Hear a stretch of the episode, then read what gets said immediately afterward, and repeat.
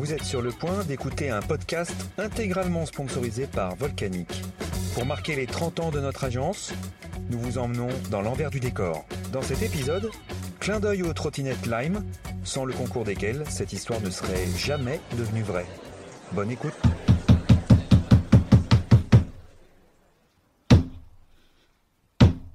Je m'appelle Hubert et j'ai 38 ans.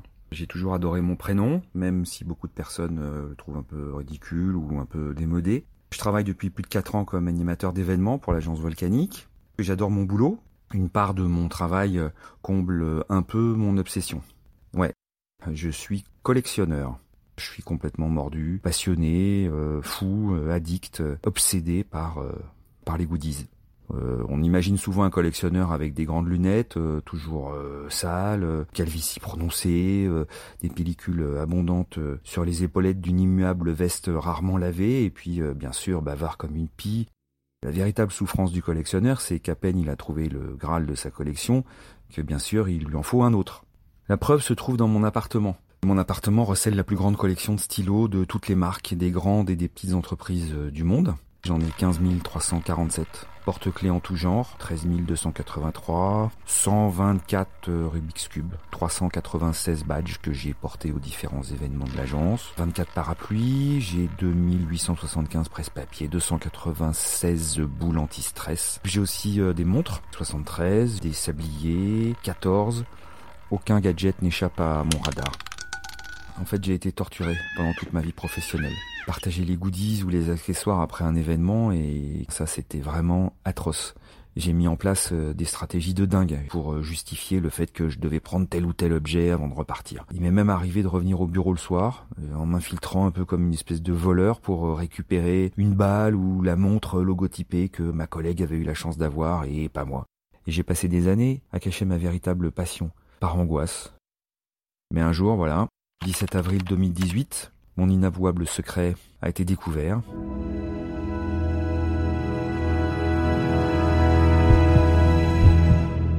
J'ai vraiment cru que j'allais perdre la raison quand, Camille a découvert mon secret. J'ai cru que j'allais devenir dingue. Ça fait, peur ce moment où on est plus sûr de, de son format de réalité, on se sent un peu glissé sur un terrain sans accroche, puis votre rapport à la réalité qui s'estompe. Camille a été cool. Elle m'a pas seulement sauvé, mais elle m'a révélé à moi-même. Ce 17 avril 2018, le fondateur de l'agence arrive dans, le bureau, euh, super content, jubilant presque, et il, nous dit à tous, avec un grand sourire, on participe au concours Et le thème du concours, c'était euh, présenter de façon originale le monde de l'événementiel. Je me demandais comment je pouvais faire passer mon idée à Eric, présenter l'événementiel par les goodies, euh, sans qu'on remarque à quel point ça pouvait me faire plaisir. Je rentre chez moi, plongé dans mes pensées et... Ben, ben, j'ai pas vu la trottinette. Le trottinetteur m'aide à me relever, et là, je vois Camille qui traverse la rue, paniquée. Elle a vu l'accident, elle m'a vu tomber, et elle est un peu inquiète, donc elle insiste pour me raccompagner. Bon sang, mais Camille va voir mon appartement. Elle va découvrir euh, le mausolée de goodies que j'ai chez moi et qui va faire de moi la risée de la boîte. C'est voilà, c'est la catastrophe.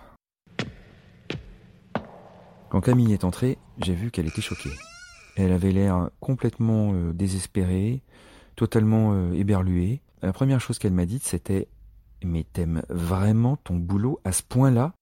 Et là, euh, j'ai voulu envoyer un message à Eric pour lui dire que je démissionnais, que je quittais l'agence. J'étais tellement persuadé qu'ils allaient me, me, mépriser, me trouver bizarre, me trouver dingue, complètement anormal, la bête de foire, quoi. À ce moment-là, Camille a eu un sifflement admiratif. Elle regardait une boule anti-stress grenouille.